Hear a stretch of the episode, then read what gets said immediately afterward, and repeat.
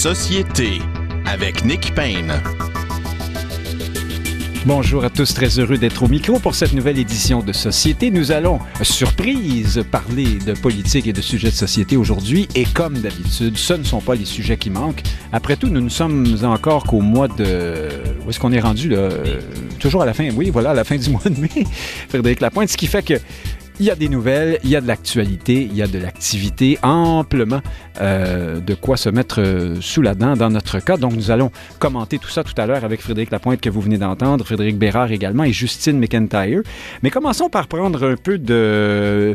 Euh, prendre le pouls, prendre des nouvelles de ce qui se passe en France. Nous avons pensé contacter Christian Rioux. Vous savez que le mythique Festival de Cannes se termine incidemment aujourd'hui même. Festival de cinéma, bien sûr, euh, que nous, euh, le plus prestigieux d'entre tous, euh, d'entre tous les festivals de son genre, je pense qu'on peut le dire. Et ce qui est très particulier dans ce festival-là, c'est que, du moins, vu du Québec en tout cas, on en a parlé presque exclusivement euh, sous l'angle de la, de la morale et de la, de la politique. Alors, on nous a expliqué que c'était assez effrayant qu'on fasse autant de place pour l'acteur Johnny Depp, vous savez, euh, qui a des démêlés là, avec son ancienne femme ou blonde ou je ne sais plus, copine, euh, petite amie, amie de cœur, peu importe. Euh, il n'a pas été euh, trouvé coupable de quoi que ce soit, Monsieur Depp, dans ce dossier, mais néanmoins, il a poursuivi euh, donc son ex-femme, il a, gagné hein, pour diffamation parce que pendant, euh, tout ça commence pendant la période MeToo, là, elle l'avait accusé de, d'agression euh, et, le reste et le reste. Nous avons entendu parler également de l'actrice Adèle Haenel qui annonçait son retrait du cinéma parce que c'est un monde d'abominables machos, euh, agresseurs et le reste. Et puis, et alors, alors voilà, globalement, on a parlé de Cannes ici, souvent pour dire que, ah, vous savez, c'est, ce sont les Français, ils sont un peu réactionnaires, ils sont pas au goût du jour et un jour tout ça se terminera et, ils verront la, lumière du progrès. Ils cesseront de donner des tribunes à des agresseurs, autrement dit. Christian Rio a écrit là-dessus dans Le Devoir la semaine dernière. Il est avec nous en direct de là-bas. Bonjour Christian Rio, pas de Cannes, mais de... Euh, non, non, je, je n'ai pas le plaisir d'être à Cannes, malheureusement. Vous mais, ne courez pas les, euh, je, je les, les soirées je mondaines? qu'à Paris, on a, on a, presque un, un soleil canois euh, aujourd'hui, oui. donc on, on, se console. Bon, ben, à Montréal aussi, avec une petite taxe de oui. 7-8 degrés bon. probablement quand même. Euh, ah. Christian Rio, vous en avez parlé de ça, vous, de la...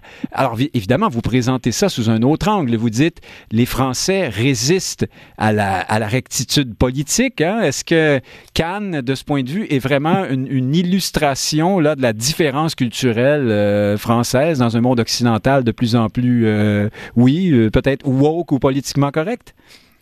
Oui, oui, je, je, pense, je pense qu'il y, y, a une différence culturelle et que s'est passé autour de, de, de l'affaire Johnny Depp là euh, illustre cette, cette différence-là. Euh, je je, je, je m'excuse de, de, parler de moi-même, mais vous savez, j'ai, été moi président pendant presque dix ans de ce qu'on appelait euh, de ce qu'on appelle l'Académie des Lumières, c'est-à-dire c'est les prix que les correspondants étrangers en France donnaient au cinéma français à chaque année.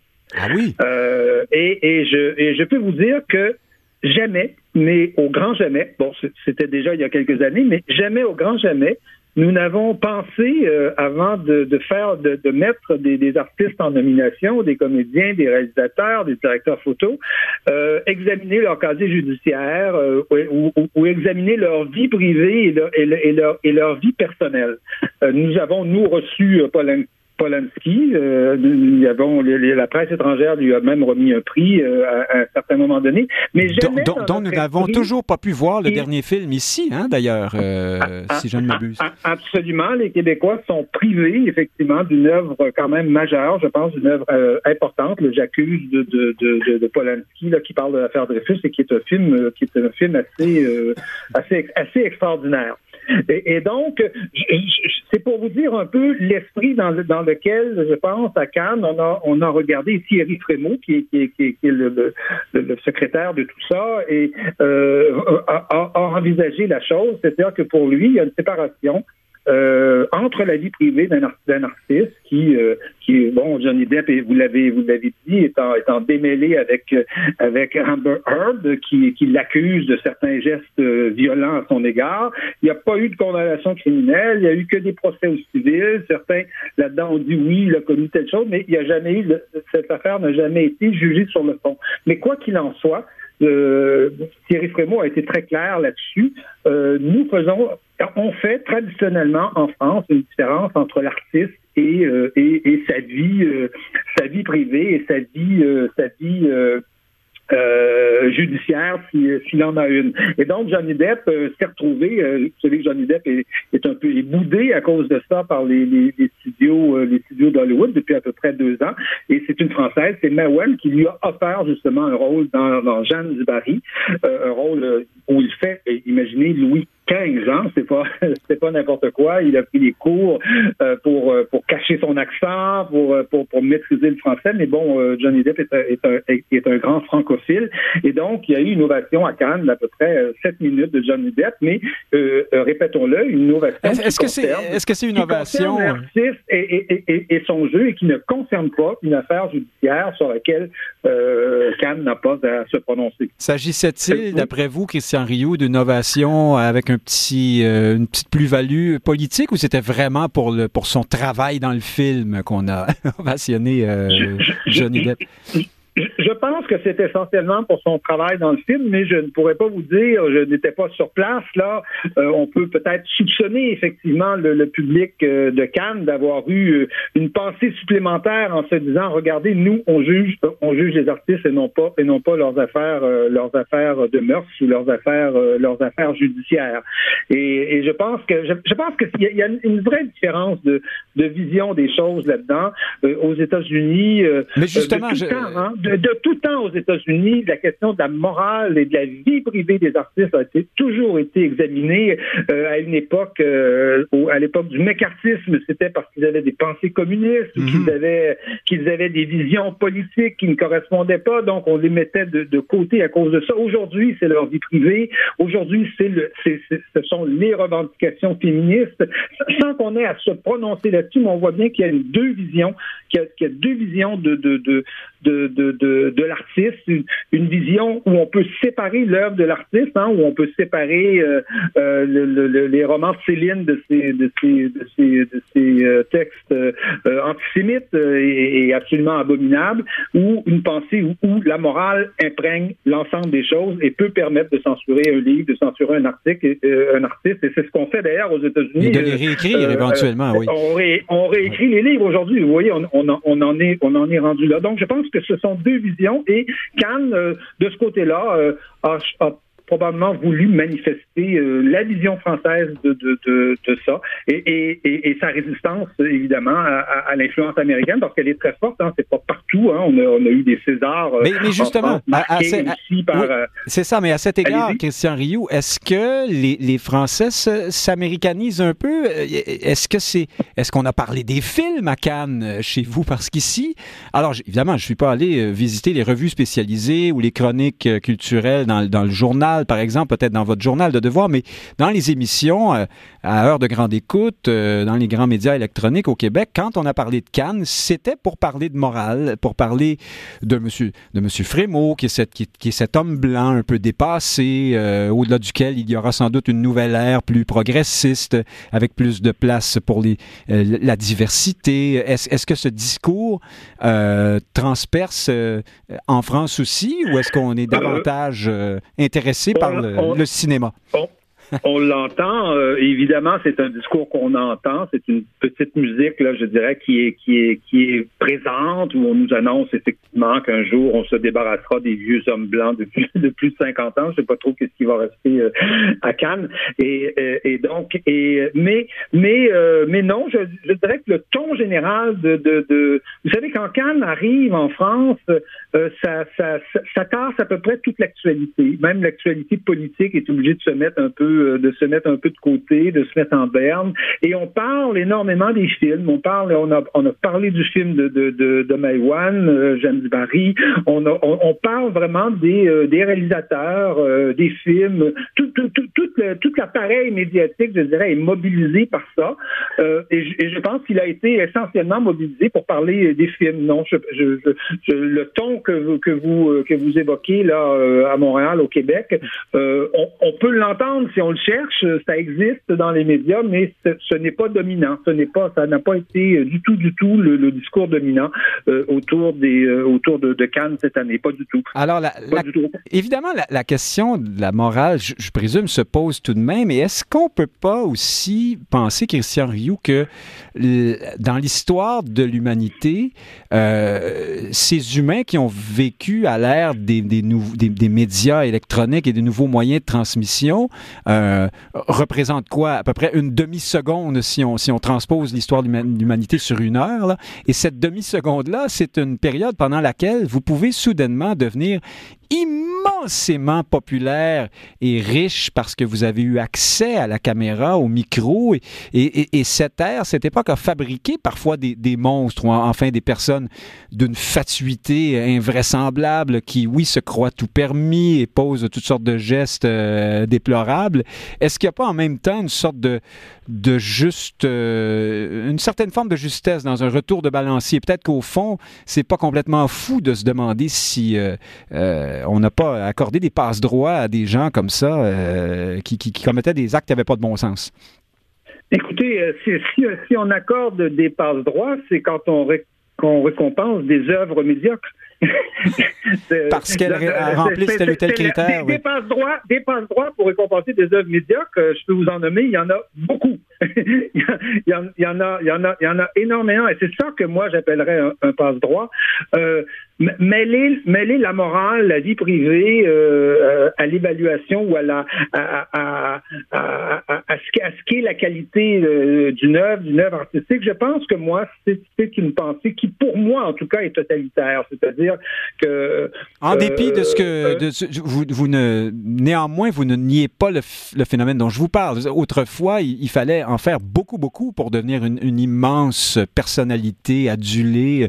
Aujourd'hui, vous pouvez écrire une chanson de quatre lignes et puis vous, vous battez votre femme et vous devenez alcoolique pendant le reste de votre vie. Euh, voyez, c'est, c'est, pas, pas exactement la même chose. Oui, oui, ben écoutez, c'est, un peu le lot de, de, ce système médiatique là, où aujourd'hui les récompenses ont été décuplées, c'est-à-dire qu'on devient multimillionnaire, tout nous est offert et en même temps, demain matin, tout peut nous être enlevé. Hein. C'est, un peu le, c'est un peu le, lot du système euh, de, de, de, notre système médiatique, mais je, au-delà de ça, vous vous dites, ouais, c'est ça. Il n'y a, pas de, censure possible au nom de la morale euh, qui, nous amènerait sur une pente glissante. Là.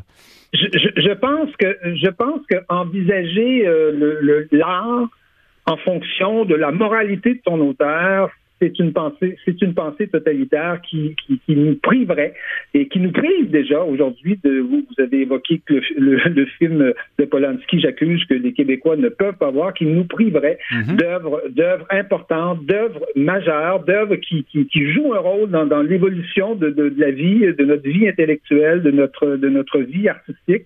Et je pense que ça n'a pas lieu d'être, c'est-à-dire qu'on on, euh, une vision démocratique, une vision saine, je pense, de, de l'humain euh, devrait nous permettre de séparer l'œuvre de, de, de, l'artiste. Ça ne veut pas dire que l'artiste ne doit pas être condamné. Si M. Depp doit faire de la prison, il la fera. Euh, il la fera, mais ça, ça ne concerne pas, je pense, le critique de cinéma. Ça concerne, il y a des gens dans les journaux pour s'occuper de ça. la chronique judiciaire. Euh, ça s'appelle la chronique judiciaire. Il y a des gens pour, pour s'occuper de ça euh, et ils sont très respectables, ces gens-là, et j'espère qu'ils feront, qu'ils feront leur travail si M. Depp, si M. Depp est, est, est, condamné un jour. Mais je pense que c'est sain d'avoir des cloisons euh, étanche entre, entre deux choses. Est-ce que ça serait sain de ne pas condamner quelqu'un en, cours devant les tribunaux parce que c'est une grande vedette, parce qu'il a fait une œuvre magistrale? Non, il faut le condamner. Il faut, il faut être libre dans les deux cas. Il faut être libre de son jugement dans les deux cas. Et je pense que c'est, c'est, c'est, la liberté est à ce prix quelque part est à, est à ce prix. Alors, parlant, de, euh, parlant de l'artiste et de son œuvre, parlant de jugement aussi, euh, il y a une dizaine de jours, on change complètement de sujet, ou peut-être pas, euh, Christian Rioux. Nicolas Sarkozy, l'ex-président de la République, a été condamné. en fait, c'était, c'était une sanction. Ça avait été porté en appel, hein, cette affaire-là, et donc il a été confirmé que M. Sarkozy est condamné à trois ans de prison euh, dont un enferme euh, à porter, là, euh, pendant lequel il doit porter un bracelet électronique. À chaque fois qu'on entend des choses comme ça au Québec, on est un peu stupéfait. On n'imagine pas ce genre de nouvelles touchant ici. Je sais pas, moi, Jean Charest, par exemple, j'ai dit ça par hasard, mm-hmm. mais j'aurais pu dire sans doute Françoise David, tiens, bon, pour être sûr de bien équilibrer les choses. Mais donc, est-ce que c'est. Est-ce est que est-ce qu'il y a une sorte de de, vendetta du, système judiciaire contre M. Sarkozy? Est-ce que ça se peut ou est-ce que M. Sarkozy et son avocat Thierry Herzog ont vraiment posé des gestes qui méritent ce genre de, châtiment? On sait qu'en France, Jacques Chirac, par exemple, avait eu une condamnation assez euh, sévère. Mm-hmm. Euh, Alain Juppé aussi. Euh, on n'est pas habitué à ça ici. Qu'en est-il au juste? Euh, quand vous évoquez la possibilité d'une vendetta, je, je, je pense qu'il y a certainement aujourd'hui une majorité de Français et beaucoup de gens aussi dans le monde, dans le monde médiatique qui, euh, qui, qui, qui, qui songent en tout cas à cette, euh, à cette possibilité-là. Parce que c'est une Mais qui est assez terrifiante en même temps, hein? parce que ça veut dire que la justice est comme une espèce d'animal sauvage qui, qui fait un peu n'importe quoi. Absolument, absolument. C'est assez, assez terrifiant parce que bon cette affaire, euh, d'abord, est extrêmement complexe. Hein. On pourrait en parler pendant euh, pendant une heure ou, deux heures. Hein. Mais euh, je, vous dirais que les que les que les zones d'ombre et les et les questions sur le le, le traitement équitable de Nicolas Sarkozy sont extrêmement nombreuses dans ce dans dans ce dossier. D'abord, c'est une c'est une affaire qui est fondée sur des écoutes électroniques, des écoutes électroniques d'un d'un d'un accusé Nicolas Sarkozy avec son avocat. On a, euh, imaginez, on a fait 4500 heures d'écoute entre, entre, entre Nicolas Sarkozy et Thierry, Thierry oui, Le secret professionnel, là. Euh, oui, on écoute dans le confessionnal. C'est vraiment, on a mis des micros dans le confessionnal, littéralement. Et, et, et, on va à la pêche parce que ces écoutes-là, on les a on les a commandés pour une autre affaire, qui est une affaire de financement de la campagne politique de 2007 de Nicolas Sarkozy, qui, qui aurait été, euh, où il y aurait eu un financement libyen euh, grâce, grâce à, à, M. Kadhafi, qui était euh, qui a été euh, l'ami hein, de, de, Sarkozy, qui a été reçu avec, euh, avec beaucoup de, de, ici euh, à Paris avant. on, a, on, a, su le remercier avec beaucoup d'égards par la suite. Hein, oui. oui. voilà, c'est ça. On sait ce qui est arrivé après. Mais, et, et donc là, on, donc les, les, les, les magistrats vont aller à la pêche et vont découvrir une possible affaire où on aurait pu euh, euh, euh, offrir de l'aide, où Nicolas Sarkozy aurait pu aider un avocat, Gilbert Azibert, à obtenir un poste à Monaco, poste qu'il n'a jamais obtenu, hein, qu'il n'a même jamais demandé. et Thierry Herzog aurait dit, écoutez, ça, pourrait nous permettre d'avoir accès à certaines informations dans une autre affaire qui est l'affaire voyez, vous voyez la complexité de tout ça, mais rien de tout ça ne s'est produit oui, c'est-à-dire qu'il n'y a pas eu. Il n'y a, pas eu corruption dans les faits. Euh, c'est-à-dire qu'on a fait une promesse à, ce juge-là, mais on n'est pas allé plus loin. Absolument. On a évoqué cette possibilité-là. Éventuellement, on peut penser qu'on a évoqué ah, ah, Nicolas Sarkozy est, condamné là, pour corruption active. Hein. On, parle, on parle littéralement de corruption active. Et, et la, la, la, la, présidente du, euh, du, tribunal d'appel euh, est Madame, Madame Clément, Sophie Clément, Sophie Clément qui, en 2009, avait publié une tribune hein, dénonçant Nicolas Sarkozy euh, dans le monde parce que Nicolas Sarkozy avait évoqué la possibilité de, de suspendre, de, de, de, mettre fin à cette espèce d'exception française qui est le système des juges d'instruction. Hein. Vous savez qu'en France, euh, le juge d'instruction, c'est quelqu'un qui mène une enquête. Hein. C'est pas c'est pas quelqu'un qui juge l'affaire après que les policiers aient fait l'enquête. C'est vraiment mm-hmm. quelqu'un qui mène l'enquête avec une grande indépendance. Enfin, l'apparition du juge d'instruction en France, c'est très particulier ça, ça, ça, ça, permettait de donner une liberté par rapport au parquet. Est-ce qu'aujourd'hui, ça n'entraîne pas des excès de l'autre côté? Enfin, c'est ce que pensait Nicolas Sarkozy. Il voulait supprimer ça. Et Mme Clément, euh, Mme Clément, c'est celle qui, en 2009, justement, a dénoncé euh, Nicolas Sarkozy vertement dans une, tribune. Elle l'a accusé de vouloir museler, euh, museler les juges. Et Mme Clément se retrouve président du tribunal d'appel qui rend décision sur Nicolas Sarkozy.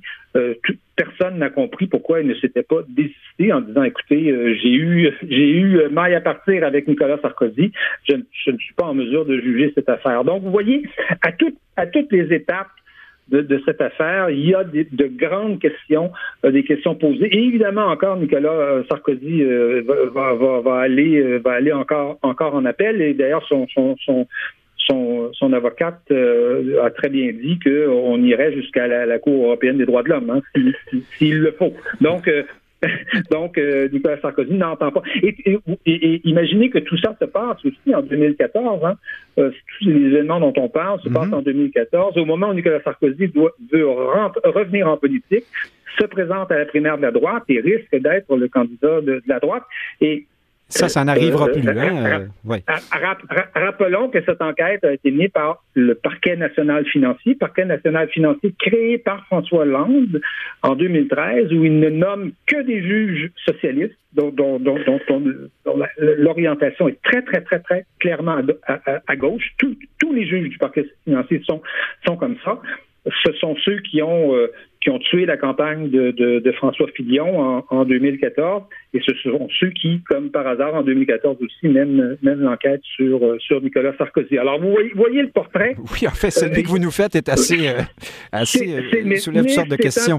oui. C'est un portrait où, à chaque étape, il y, a, de grandes questions qui sont qui sont posées sur les sur les ingérences politiques et il y a des éditorialistes ici comme comme euh, François-Olivier Gisbert, par exemple, qui ont, qui, ont clairement euh, qui parlent clairement d'une affaire euh, ouvertement d'une affaire d'une affaire hmm. politique. On pourrait dire une sale affaire. C'est une, honte, c'est une honte pour la justice française. Ceci dit, ce n'est pas toute la justice française, mais on est vraiment dans une affaire très, très, très, très particulière. En haut lieu, dans certains réseaux, peut-être. Alors, on ne s'en fera pas pour la carrière politique de Nicolas Sarkozy, qui est probablement, enfin, c'est sans doute terminé. Quoi qu'il a 68 ans aux États-Unis, euh, il lui resterait une bonne vingtaine d'années encore pour se présenter. Oui, il pourrait encore faire, quelques mandats. À la présidence. Euh, oui. oui peut-être c'est ce qu'on se souhaite euh, à tous, de toute façon. Merci beaucoup, Christian Rioux. On vous laisse profiter de cette belle journée parisienne ensoleillée. Puis, à une prochaine, je le souhaite souhaite, euh, euh, Christian Rio. Très bien. Très bien. À, bientôt. Bien sûr. Merci à vous, Christian Rio, correspondant du Devoir à Paris. Euh, voilà, on prend une respiration et on passe tout de suite euh, à l'autre partie de l'émission, celle pendant laquelle nous euh, commentons l'actualité euh, politique de chez nous et elle est foisonnante. Bonjour Frédéric Bérard, vous êtes rentré dans le studio. Bonjour Nick Payne. Vous êtes avocat, auteur, essayiste, grand environnementaliste devant l'éternel, si j'ose dire. Merci. Vous êtes venu en, raquette comme d'habitude. oui, oui. non, hein, vous répondez pas à cette question. Non, je ne vais pas répondre à celle-là. Frédéric Lapointe est avec nous, président du Mouvement national des Québécois. Bonjour Frédéric Lapointe. Oui, moi je suis euh, oui, vous, étiez en, raquette, oui. Et euh, Justine McIntyre, elle est consultante en stratégie. C'est une ancienne élue, conseillère de ville et ex-chef de parti euh, à Montréal. Bonjour, Justine McIntyre. Bonjour, bonjour. Euh, la raquette sur l'asphalte, ça fait dur un peu.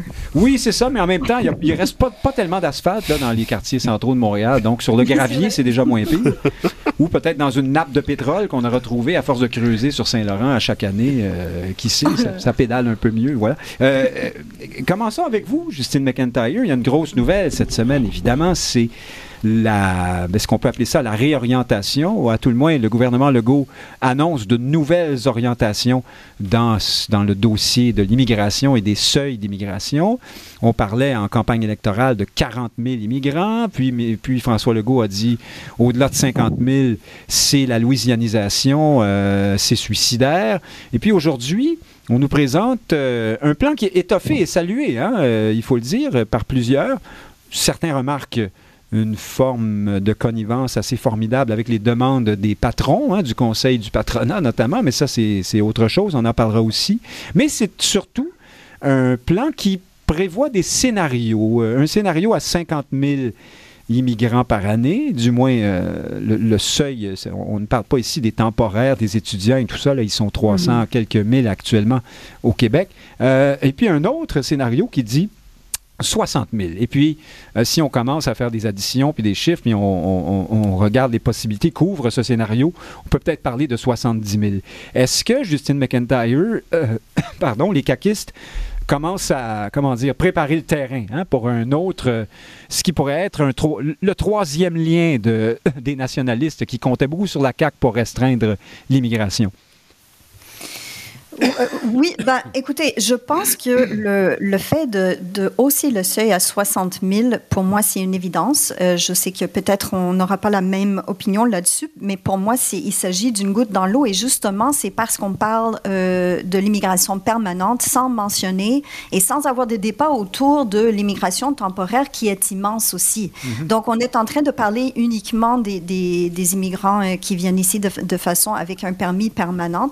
Et, et, et pour moi, c'est une évidence parce que on s'en va dans ce sens tout naturellement. Si on regarde l'état du monde en ce moment, si on habite au Bangladesh, si on habite en Australie, si on habite à peu près euh, partout ailleurs dans le monde, euh, il y a beaucoup de pression euh, en lien avec les changements climatiques, en lien avec des tensions politiques.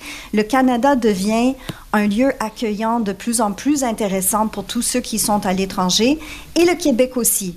Et donc, le fait de hausser le seuil, pour moi, c'est une bonne nouvelle pour le Québec.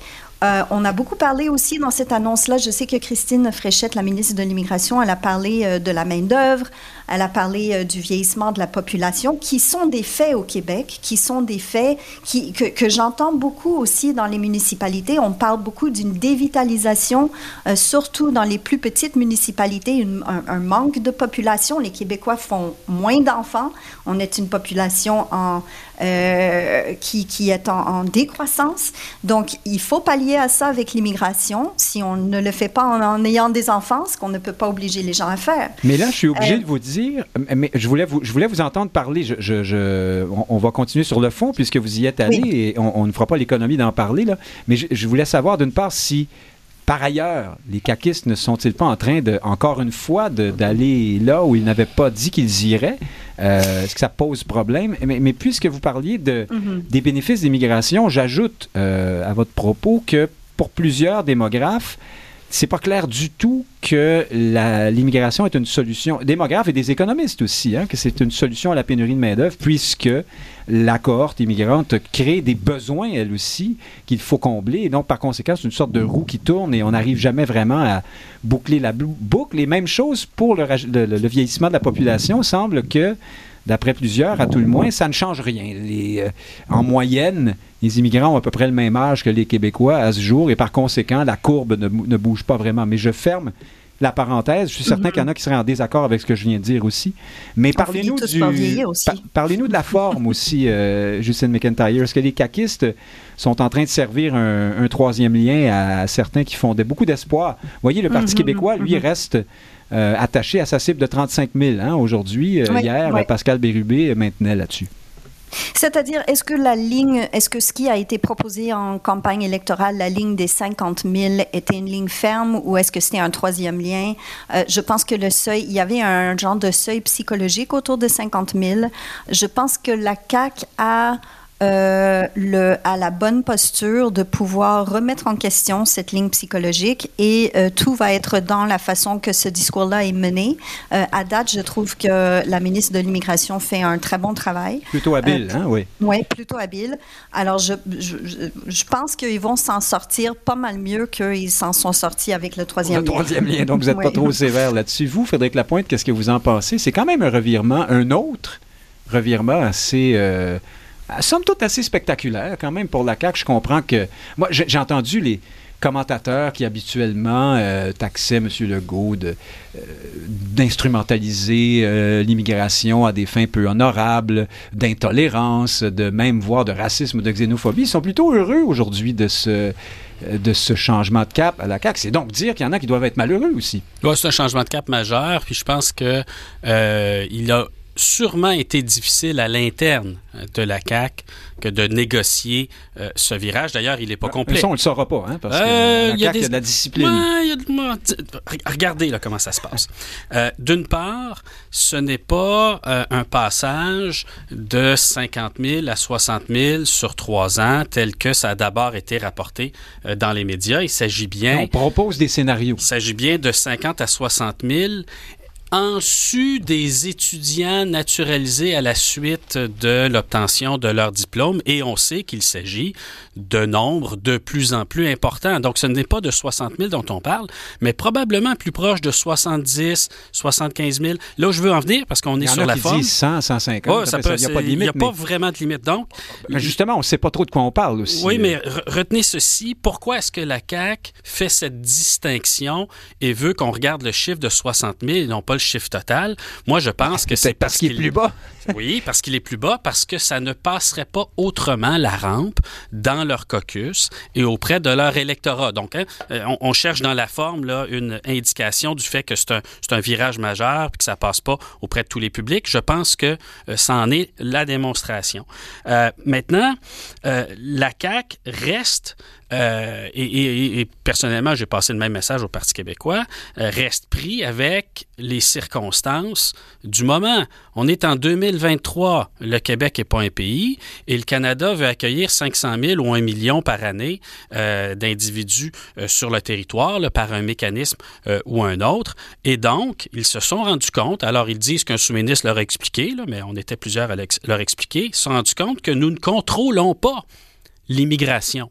En fait, nous contrôlons l'immigration sur laquelle on a des leviers et si on décide d'avoir moins d'immigrants par les canaux qu'on contrôle, ça veut dire que c'est le Canada qui contrôle la balance. par les canaux que ben, lui... qui compense euh, par d'autres canaux. Donc si, disons, là, au Québec, là, demain matin, on choisit zéro immigrant, alors qu'est-ce qui va se passer? Ben, il y a 75 000 personnes qui vont transiter par Toronto puis qui vont déménager à Montréal. C'est ça qui va arriver. Donc, je pense que le gouvernement s'est rendu compte de ça et est un peu contraint, puisque le Québec est une province, d'adopter la moins pire politique du point de vue de ses objectifs politiques. Et ça, c'est jouer sur les mécanismes qu'on contrôle. Qu'est-ce qu'on contrôle? La langue, de, la langue parlée ou la langue ah, connue de ceux qui rentrent. Euh, qu'est-ce qu'on contrôle? Bon, on dit les étudiants, après leur programme, vont pouvoir euh, passer par le programme d'expérience québécoise. Enfin, peut-être que je confonds deux choses. mais, pas, mais pas ceux, mais pas ceux. Attends, non, non, même pas si. Bon, on présume qu'ils ben, parlent français, ces étudiants ben, français, mais pas ceux des universités anglophones. Donc là, on sert de l'immigration pour favoriser les, les universités francophones par rapport aux universités anglophones. Donc, ils ont décidé d'en faire un, un, objet de politique. Alors, vous pensez que c'est un bon plan quand même, dans les, ben, dans les circonstances? Ben, c'est-à-dire que c'est soit ce plan-là, soit on laisse au fédéral le soin de peupler le Québec. Ou alors on obtient les pouvoirs, Frédéric Bérard, comme, comme François Legault disait vouloir le faire, avec un mandat fort hein, dans sa dernière élection. Il a obtenu un mandat ultra fort. Qui a laissé tomber après la deuxième semaine, cela dit. oui, bon, en tout cas, les pouvoirs, c'est... Non, la question d'immigration, dit j'arrête d'en parler, là, on n'en parle plus, finalement, on a changé d'idée. Oui, mais, bon, ben voilà. Alors, moi, moi, je suis convaincu que vous accueillez plutôt favorablement la réalité. Moi, moi, je suis juste, j'en ai, vous n'êtes pas tanné de parler de ça, sérieusement. Ben là, c'est pas de ma faute. Non, non, j'ai pas dit que c'est de la faute. C'est pas un sujet non plus. Non, non, mais c'est parce de toujours ramener ça. Ah, putain. En tout cas, bref. Euh, François Legault nous disait, en 2018, en, les immigrants, on va en prendre moins, on va en prendre soin. Ça, ça a duré à peu près six mois. OK? Et, et pourquoi? Ben, parce que, bon, la, la demande était à l'effet que X. Il y a eu une pandémie aussi, il fallait prendre soin de pas mal de monde. Euh. Il y a ça, je comprends bien, mais, mais par la suite, la CAC, la première année passée, là, où on avait réduit les seuils à 40 000, si je fais pas erreur, la CAC avait ramené ça à 50 quelques mille l'année suivante. Ah Pourquoi? Parce qu'il n'y a plus personne qui... Bon. Or, moi, pour moi, ça démontre, on en a déjà souvent parlé, en fait, à votre micro, pour moi, le, sujet de l'immigration, c'est un sujet qui est instrumentalisé de part et d'autre, et j'insiste, de part et d'autre, mais il y a personne qui sait de quoi il parle. On n'a aucune idée combien on en a besoin d'immigrants. Pourquoi? Parce qu'il n'y a pas... Puis ça, Frédéric n'est pas d'accord avec moi là-dessus, mais moi, je pense que ça prendrait une espèce de... Pas obligé d'être une grosse affaire, là, mais une espèce d'organisme quelconque avec une certaine indépendance pour nous dire, voici à peu près le portrait euh, qui, qui nécessiterait X nombre d'immigrants économiques. la, CAC, propose une sorte de, une consultation. En fait, ce ne sont pas les États généraux. consultations, c'est déjà mieux, mais, mais moi, je crois à la nécessité d'avoir un organisme indépendant, peu importe comment on l'appellera, et ses fonctions très précises. Évidemment, le politique prendra la décision finale, ça va de soi, c'est quand même pas cet organisme-là de, de s'arroger les pouvoirs en question. Mais par contre, est-ce qu'on peut arrêter de dire n'importe quoi? Tout le monde balance des chiffres. Le PQ, 35 000, là, la CAQ est rendue à 60, mais ça va peut-être être 70. Québec solidaire, moi, je pense que ça va être 70. Oui, en même temps, c'est un peu facile de caricaturer sur le chiffre. Je On comprend qu'il y a plus ou il y a moins. Un instant, je caricature en rien. À un moment donné, il faut dire un chiffre mais, là, pour ben oui, mais, c'est exactement ce que je suis en train de vous dire. On dit un chiffre parce que, ben moi, moi faut que je, faut que j'explique à moi, Québec solidaire, que je vais en acquérir plus que la CAQ parce que je suis moins raciste que la, CAQ, marché, hein, Et le PQ, voyez, ah, ben non, moi, je vais, en, accueillir moins que la CAQ pour démontrer que moi, je vais protéger le peuple québécois. Donc, on ne sait pas de quoi on parle. C'est du vent. Et puis moi, ce, que, ce, que, ce qui me désole là-dedans, c'est que toute l'énergie dépensée à cet effet-là pourrait l'être à de meilleurs endroits. Par exemple, la francisation des immigrants. On sait que le gouvernement Couillard avait fait des coupes drastiques à ce niveau-là. Ça a été une catastrophe. Ça, pour moi, c'est un sujet qu'on comprend. C'est un sujet qu'on contrôle. Il s'agit d'ajouter les ressources nécessaires. C'est abordé tout de même là, dans, les, dans les propositions. Euh, beaucoup moins, beaucoup moins que le seuil, à mon sens. Oui. Euh, mais là, je, repose la question, je vous la repose à vous, mhm. personne ne veut me répondre. Il y a quand même beaucoup de Québécois et, beaucoup de gens qui nous écoutent qui sont ils sont très déçus aujourd'hui. Ils se sont vraiment fait passer un sapin, encore une fois. Oui, mais la CAQ est un Est-ce que ça va finir par être le parti des revirements? Je vous ai, euh? souvent dit que la CAQ était le parti de communication par excellence, le meilleur que j'ai vu de ma vie. Mais je vous ajouterais ceci. Le mot qui décrit le mieux la CAQ, c'est cynisme parce qu'ils savent très bien sur quel piton peser en sachant que la population va suivre. Or, ici, vous avez raison de dire, on a reculé, c'est une grosse promesse, mais ça avait déjà été commencé, je l'expliquais tout à l'heure, en 2019, là, tout ça. Là. On en accueillait beaucoup plus que ce qu'on avait promis. on voyait ça s'en venir. Et j'ai l'impression, puis là, je peux me tromper, qu'à part peut-être un petit intelligentsia médiatique où là, on peut s'obséder de la question, la, euh, chez, chez, la population... nous, on n'est pas là-dedans. Non, non, non, mais je nous exclue, j'ai dit intelligentsia. Mais... Euh, mais on va parler pour vous. oui, je parle pour Nous, on se considère intelligent, mais pas dans le club. Ah, OK, vous n'êtes pas dans le CIA. Oui. mais bon, intelligent, ça ne veut pas dire qu'on est intelligent non plus. Hein, OK, d'accord. Oui, non, mais ça, j'ai jamais dit l'inverse. Alors, alors que pour la population, de manière générale, elle voit encore chez François Legault le gardien de la nation, le bon père de famille, le chef de la nation comme il se présente lui-même. Est-ce qu'il risque de se faire tirer le tapis sous le pied par le PQ éventuellement?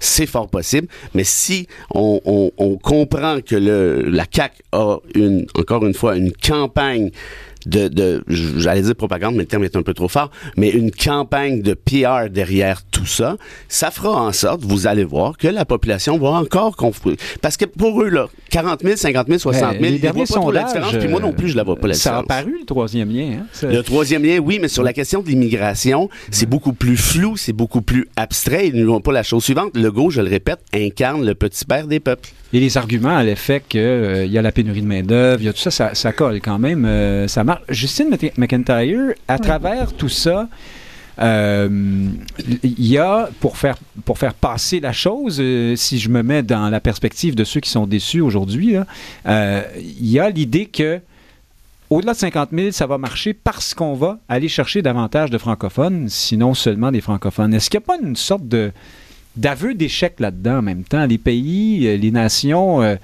euh, solides, qui ont confiance en, elles, se permettent de, de, recruter une immigration diverse, plurielle, de gens qui parlent toutes sortes de langues, parce qu'on sait qu'on arrivera à, à, les intégrer. Puis, dans un marché mondial très, très compétitif, où les talents, on s'arrache les talents un peu partout, des fois, c'est bien aussi de pouvoir aller chercher quelqu'un d'abord parce qu'il est compétent ou parce qu'il remplit tel ou tel critère, plutôt que parce qu'il parle euh, la langue? Est-ce que euh, on ne se restreint pas en faisant ça, d'une part? D'autre part, est-ce que ça va vraiment... Est-ce que c'est vraiment la solution? Euh, est-ce qu'il n'y a pas une forme de pensée magique là-dedans, au fond?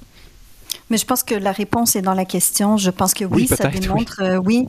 oui, ça démontre euh, une, euh, une, incertitude au niveau de notre capacité d'accueil, notre capacité de franciser les personnes qui arrivent au Québec. Et pourquoi? Ben c'est parce que on, on le constate. Hein, on constate dans le, on peut, on peut dire, on peut avoir toutes les politiques qu'on veut de francisation, etc. Mais on constate une fois rendu dans le milieu de travail, une fois rendu dans la rue, dans un café, dans des situations sociales, l'anglais est de plus en plus présent. C'est un fait. Les transferts linguistiques ne sont pas à la hauteur. Non, c'est ça. Je, parlais d'autres nations. Ici, c'est pas le cas. Il y, a, presque la moitié, ou il y a à peu près la moitié des nouveaux arrivants qui transfèrent à l'anglais éventuellement, alors que dans un comment dire, j'allais dire un pays normal, c'est pratiquement 100% Néanmoins, supposons qu'on dit qu'on s'entend là-dessus, euh, sur ce constat, la, difficulté euh, de la francisation au Québec, Justine McIntyre. Néanmoins, est-ce que la solution, c'est d'aller euh, chercher des francophones un peu partout? Est-ce qu'eux ne pourraient pas, de toute façon, être tentés, eux aussi, de, travailler en anglais dans, dans divers milieux? Et puis, voilà. Le fait d'aller chercher des personnes de langue française, je pense que ça donne une longueur de départ, mais ça ne garantit pas qu'ils vont continuer à, évoluer en français. Puis ça, c'est le travail de nous collectivement comme société pour assurer que cette intégration se fait, que la culture et que la langue se passent de génération en génération. Donc, c'est pas une solution magique, euh, comme vous venez de dire, mais ça donne une certaine longueur d'avance. Euh, puis j'ai envie d'évoquer un exemple que j'ai vu cette semaine. Euh, je ne sais pas si vous suivez ça, le le concours pour la meilleure baguette de Paris, mais qui a lieu chaque année. Je trouve ça très charmant. Non, enfin oui, mais non, j'ai pas suivi cette semaine, j'avoue. OK, ben je, en tout cas, je, suis ça depuis que, depuis que j'ai connu quelqu'un qui l'avait gagné, en tout cas. Ah bon? Mais, ben, euh, Faites-nous un compte-rendu, je vous en prie. mais en tout cas, cette année, c'est euh, c'est une personne, la personne qui a gagné le prix pour la meilleure baguette parisienne, c'est une personne issue de l'immigration. Et c'est très touchant de le voir parler en entrevue et dire que lui-même, ça l'a surpris et il a été particulièrement touché par cette distinction parce qu'il disait, il se décrivait comme un étranger. Il disait, moi, je ne suis pas d'ici. Je suis arrivé ici pour apprendre le métier de boulanger. Et le fait de recevoir cette distinction, ça me touche beaucoup. Je m'y attendais pas. Je trouvais ça extrêmement touchant et surtout aussi parce qu'il s'exprime dans un, très bon français, un excellent français. Alors, voilà, des baguettes pour tout le monde. Donc, mais, mais, mais plus sérieusement, oui, vous nous dites... l'éditorial, c'est pas de carbonara pour x2, là. non, mais voilà, mais donc, donc vous nous dites, faut voilà, faut inciter, faut construire des, des, des, faut comment dire, distiller de la fierté un peu. Oui, oui, c'est ça. Amener les gens à s'identifier. C'est peut-être plus facile à dire qu'à faire, cela dit, mais c'est vrai qu'une bonne baguette, de toute façon. Ah, je dis pas que c'est facile. je dis pas que c'est facile. Non, non, non. Mais, mais je dis que l'immigration n'est pas la solution magique, mais ça, disons que ça aide et je comprends aussi que c'est pour un peu compenser. Euh, la, la CAQ insiste beaucoup là-dessus, comme disait Frédéric, parce que ce sont d'excellents communicateurs, Frédéric Perra. Euh, ce sont d'excellents communicateurs et donc ils vont changer le discours pour parler plutôt de la francisation que du fait qu'ils ont haussé le seuil d'immigration. En même temps, il faudrait que la pointe, ça communique de moins en moins bien ces temps-ci pour la CAQ. Hein. Euh, on pense aux, audiences là, sur l'augmentation de salaire des députés, euh, puis en marge de ça, il y a toutes sortes de caquistes qui ont dit toutes sortes d'énormités qui ont fait, qui ont fait réagir. On est, on y reviendra peut-être, mais. on parle de euh, Val d'Or. À un moment donné, les communications. Euh, Val d'Or euh, Oui, oui, ben celui qui dit que. Oui, qui s'en est pris à la commission vient, puis. Celui qui dit écoutez, j'ai pas, je, vois ma mère une fois par année. C'est le whip, le ah, fer. oui, tu parles de Dufault. Oui, c'est ça. Donc. Ah oui, oui, il y a ça aussi. La parole se libère. François hein, Legault aussi. on porte plus attention à ce qu'il raconte. Parfois, des fois, la parole est peut-être mieux de rester pas trop libérée. François Legault qui dit les députés ont le droit de vouloir accumuler un peu de richesse pour leurs enfants, mais là, on a ah. envie de leur dire les plombiers aussi. Et puis les profs aussi, peut-être. Ça, il faut faire attention à ce genre de discours parce que euh, j'ai entendu ça de la part d'élus municipaux qui jugeaient que leur salaire n'était pas assez élevé puis qui mettaient la, la, main dans le, dans le, pot de biscuits. Donc, euh, faut, ah oui. dire que les, les, élus ont le droit de vouloir le mieux pour leurs enfants, euh, non, pas au détriment de l'intérêt public. Ça, faut pas dire des choses comme ça. On parle de qui, là? Ah, François Legault au sujet des salaires des députés. Là, qui, non, mais au niveau municipal, à qui, à qui vous faites référence? Ah oui, on a quelqu'un ah, du ben, municipal. Est-ce qu'on peut le savoir? Vous voulez des noms? Je, je me spécialise en diffamation. Ah, on va enterrer ça. Ouais, c'est ça, on va enterrer ça. D'accord, mais c'est parce que je, me souviens du débat autour des pensions, les ajustements qu'on avait fait aux pensions pour, euh, pour les travailleurs municipaux. Euh, et à l'époque, Denis Coderre mettait de l'avant, c'est ça. Il disait, mais chacun doit contribuer, etc. C'est un message qui passe extrêmement mal quand ça vient de la part d'un politicien qui est à la tête de son organisation, que ce soit une municipalité ou une province. Donc, effectivement, il faut faire attention en parlant de soi parce qu'il faut comprendre qu'on n'a pas les mêmes conditions que les gens qui nous écoutent. Voilà, c'est ce qui s'appelle mieux, ou moins bien communiquer dans ce cas-ci. Mais de toute façon, vous, euh, Justine McIntyre, vous êtes davantage à la, la baguette qu'au biscuit, d'après ce qu'on euh, comprend.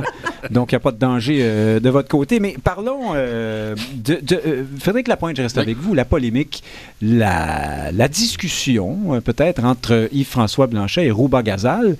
Rouba Gazal, qui s'est annoncé comme candidate à la mm-hmm. porte-parolité, porte-parolité, porte-parole, bref, au, au poste de porte-parole euh, femme de Québec solidaire. Porte-parole des gens qui se disent femmes. Oui, ah, oui, c'est vrai, vous avez raison. Euh, c'est son cas, je crois. Oui, oui, il faut, hein, parce que, bon, euh, d'ici à ce qu'on crée le troisième poste. Mais donc, euh, et, donc, euh, je, pense que... Alors, il y a deux choses. D'abord, Mme Gazal a dit dans une entrevue quelque part qu'elle votait fièrement pour le NPD euh, aux élections fédérales. Et d'autre part, vous avez Yves-François Blanchet qui a en marge dans des entrevues après le, congrès du Bloc qui a dit Madame Gazal, je, je paraphrase, mais c'était à peu près ça, n'est pas une vraie souverainiste puisqu'elle ne vote pas pour le Bloc au fédéral, c'est inadmissible. Est-ce que c'est pas un peu alors, on ne sera pas, on se, on se chicanera pas, vous et moi, sur le fait que Québec solidaire est bien timidement souverainiste, mais j'en sais rien pour Rouba Gazal elle-même. Mais néanmoins, est-ce que dire tous les souverainistes sont obligés de voter pour un parti fédéral qui, euh, ma foi, fait fonctionner le Canada depuis 30 ans à merveille et euh, sans, euh, sans le moindre bénéfice pour la souveraineté, c'est le moins qu'on puisse dire. Est-ce que vraiment, c'est pas un peu prendre les gens pour des, pour des cons, ça, finalement? Euh, on, réfère donc au congrès du Bloc québécois hein, qui a eu lieu euh, il y a une semaine. Euh, pour ma part, j'étais un peu. je vais prendre une image, là. Mais parce qu'il y a eu cette motion rejetée, mais tout de même. Elle, a été rejetée, hein, on y a vu. Il y a seul le Parti québécois porte la souveraineté. le porteur de la souveraineté, tout ça. Mais disons, pour faire une image. Qui était exact par ailleurs. Mais bon, de, de, de, voir sur la scène le Bloc québécois et le Parti québécois s'embrasser à pleine bouche. moi, il m'arrive d'avoir un petit malaise hein, quand des gens en public s'embrassent brasse euh, en pleine bouche, pas parce que je suis jaloux, mais parce que des fois, il ne faut pas en faire Vous êtes très attaché aux mesures sanitaires. Oui, oui, c'est pour ça. C'est pour les mesures sanitaire. Euh, c'est de la bonne communication. Hein. Chacun amène le son crédit embrasse sa soeur sur la bouche à l'autre.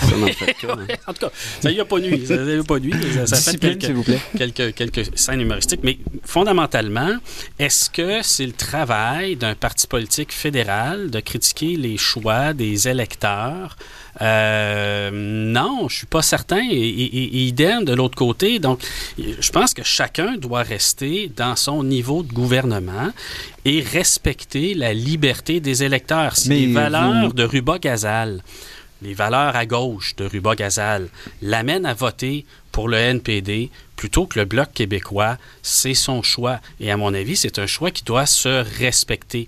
Et comme nous nous en allons les probabilités ne sont pas très élevées. Mais nous nous en allons dans une direction qui peut-être hein, sera celle d'un référendum dans cinq ans, après l'élection d'un parti souverainiste dans trois ans. Alors, je veux bien les gens qui s'embrassent à pleine bouche sur des, euh, scènes, euh, je veux bien, mais en fait, ce qu'il nous faut préparer maintenant, c'est une coalition beaucoup plus large de gens susceptibles de voter oui à un référendum dans cinq ans. Comment on arrive là? On n'arrive pas là en prononçant des excommunications, en se pognant avec nos alliés éventuels, en cherchant à marquer des points en vue de la prochaine élection. La prochaine élection n'est pas si importante que ça. Je pense que le Bloc et le Parti québécois doivent prendre conscience de ça. Ce n'est pas la prochaine élection qui dispose de l'avenir du peuple québécois. C'est le prochain référendum. Et donc, moi, je les invite à regarder un peu plus loin et à aller au-delà de ces petites chicanes passagères. Évidemment, c'est pas demain matin, hein, mais Frédéric Bérard, on vient d'être sévère avec euh, Yves-François mmh. Blanchet. Mmh. Euh, ça s'est joué à deux parce que Mme Gazal, elle, mmh. Accuse les bloquistes d'ostraciser les immigrants. J'ai écouté au complet, moi, le discours d'Yves-François Blanchet euh, au terme du Congrès. C'est un discours immigrationniste. M. Blanchet dit le nombre, c'est pas important. Il faut euh, accueillir à bras ouverts. Nous, au Québec, on sait mieux accueillir que le Canada. Justin Trudeau instrumentalise. Non, mais voyez le discours. En fait, c'était pas du tout euh, la louisianisation, puis la catastrophe, puis le mhm. suicide. Absolument pas. Est-ce que euh, les deux se sont pas mérités ici? C'est-à-dire que, bon, M. Mhm. Blanchet fait, sa petite, fait rouler sa boutique partisane, puis Mme Gazal fait un peu la même chose, au fond. Il faut être sérieux. Je comprends qu'il y a eu des... Mhm. Des, des, des, des, publications sur les réseaux sociaux de, d'ahuris euh, qui étaient bloquistes et qui, qui, qui, mettaient des madames en burqa, euh, bon, des affaires comme ça. Mais globalement, il faut bien voir sur que dans les faits, la politique du Bloc n'est pas une politique anti-immigrationniste. Ben, en fait, je pense que ce sont les... les, euh, première chose, d'ailleurs, en Blanchet qui, qui s'allie avec le PQ, hein, on, va, on va appeler ça de l'opportunisme pur et simple, parce qu'il y a de ça six mois. Hein, Est-ce que c'est pas PSPP euh, qui a forcé la main là-dessus? Euh? Ben, ben, en fait, le, Blanchet est embarqué dans le wagon de PSPP quand le wagon finit par décoller pour la peine. C'est ça, quand ça coûte pas trop cher, voilà, d'une élection. Là, on parle d'indépendance. Rappelons-nous, la dernière campagne électorale, le Bloc avait parlé de la Catalogne dans son discours hein, d'ouverture, et puis par la suite, basta, on n'a plus, un mot. en 2019, c'était la même chose. La laïcité, c'est nous, comme c'est une question fédérale. Bref, et là, tout à coup, il redevient indépendantiste en plein. Bon, tant mieux pour les indépendantistes, tant mieux pour le PQ peut-être, ou tant pis, comme disait Frédéric, là, ça reste à voir. Mais pour revenir sur l'autre question, euh, qui est de fond. Puis, puis, vous avez raison de le dire. Le problème, c'est que le bloc, je pense, a eu certains coups de gueule qui sont restés dans les esprits. On se souvient de la publicité de ben, 2015. Surtout dans le vôtre, oui.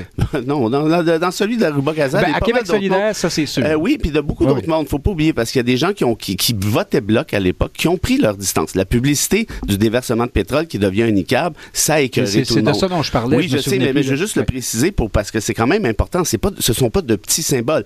Quand tu as 4-5 candidats islamophobes par avec des écrits qui font peur et que tu les conserves en poste, c'est-à-dire tu conserves leur candidature, ça aussi c'est un problème. Quand tu euh, fais une publicité, tu compares le chemin Roxham à un tout inclus, franchement, ça, ça s'appelle instrumentaliser la misère humaine. Donc c'est pas étonnant que des gens plus sensibles à ces questions-là, évidemment j'en fais partie, je pense que l'ensemble ou à peu près de Québec solidaire aussi, euh, euh, finissent par se rebuter. Maintenant, si Blanchet veut changer de discours, et, apparemment qu'il l'a fait, vous l'avez écouté son discours, ce qui n'est pas mon cas. Ben, connaissant son discours, François Blanchet, c'était assez euh, dans la continuité. C'est quelqu'un qui n'a jamais adhéré à la, justement au, la, la, surenchère sur, les, sur le nombre, mais qui, parce que ça cache au fond euh, il, a publié de nombreux mhm. euh, gazouillis au fil mhm. des ans, montrant qu'il est plutôt en faveur de plus ben, d'immigration. Ben, ben, Blanchet est à la base un anthropologue. Donc déjà là, habituellement, un social-démocrate, il y a une certaine ouverture en euh, temps normal à, ces questions-là.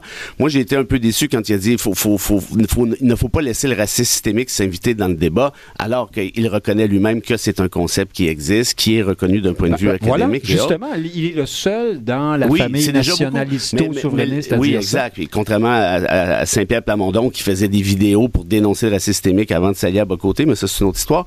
Donc tout ça pour vous dire quoi? Moi, si le bloc veut aller dans cette direction-là, là, là, je le trouve pas mal plus intéressant. Et là, ça rejoint ce que disait Frédéric il y a de ça quelques minutes.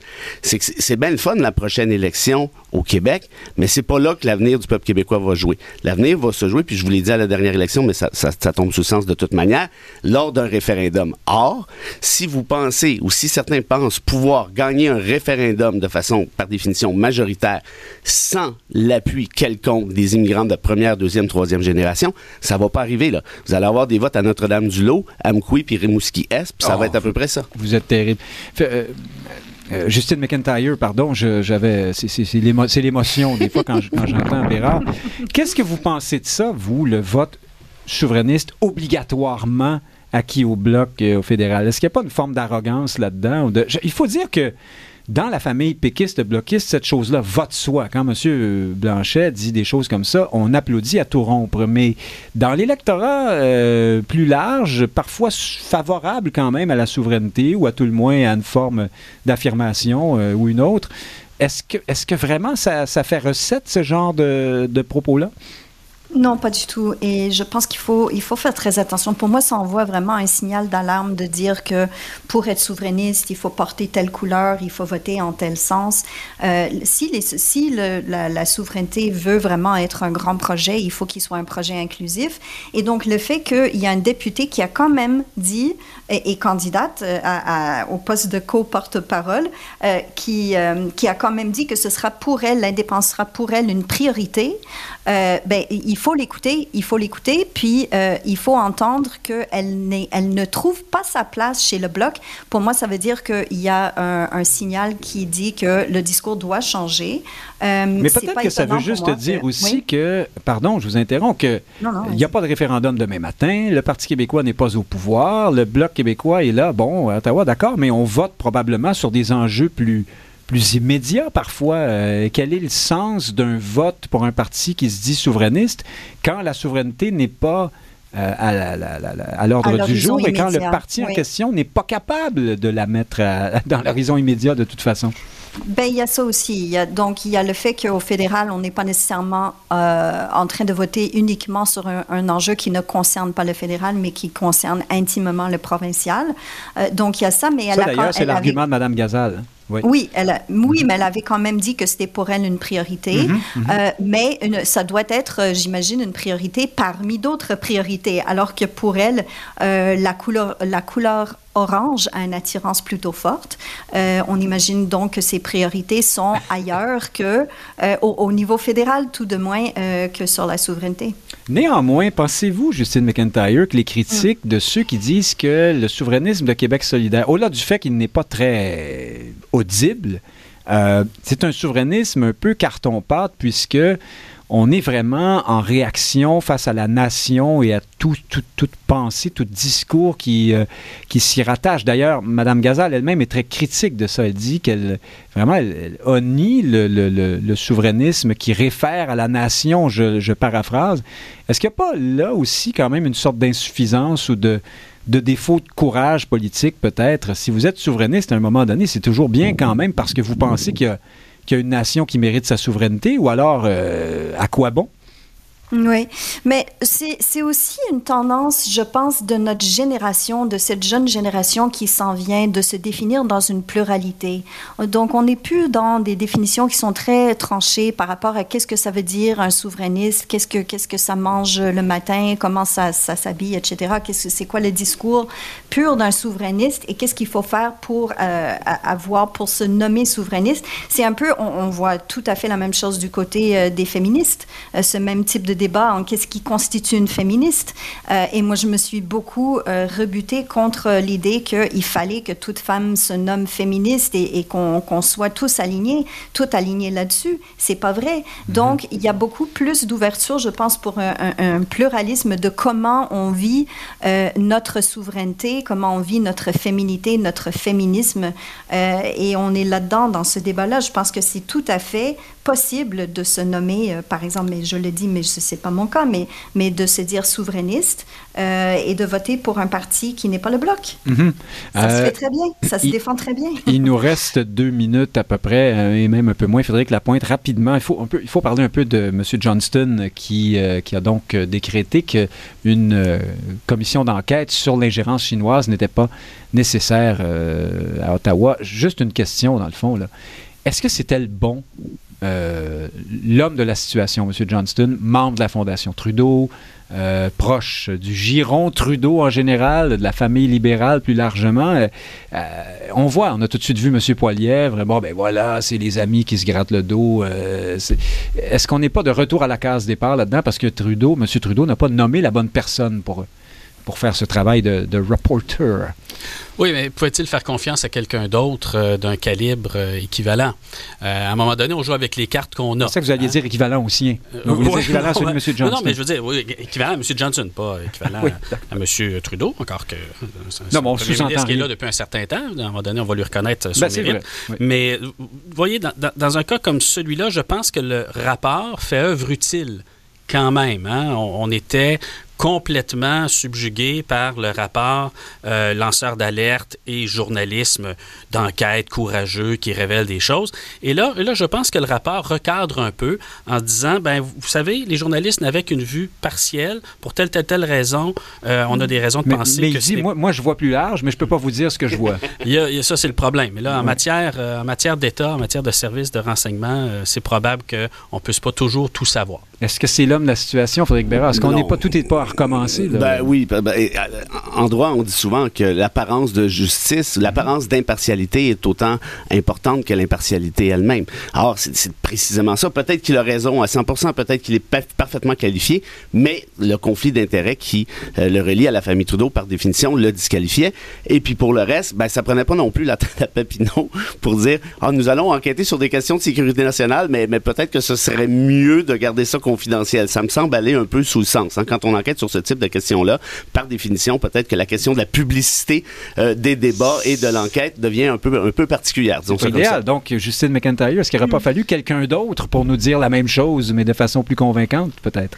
Disons que ça aurait peut-être été mieux si c'était possible, mais maintenant que c'est fait, je pense que c'est important qu'on ne pose plus la question et que cette, cette question-là sur la proximité de David Johnston à la famille Trudeau ne mette pas d'ombre sur ses conclusions parce que ses conclusions sont tout de même pertinentes et je pense qu'il y a un risque aussi de cynisme, un risque d'érosion de la confiance publique quand on parle de renseignements qui sont classifiés euh, et, qui, et qui pourraient être, euh, il pourrait être, euh, avoir un enjeu de confidentialité importante. C'est sur ces paroles très optimistes. On va faire passer votre message à, Pierre Poilièvre, Justine McIntyre. Merci d'avoir été avec nous ce midi. Merci. Merci à vous. Merci Frédéric Lapointe.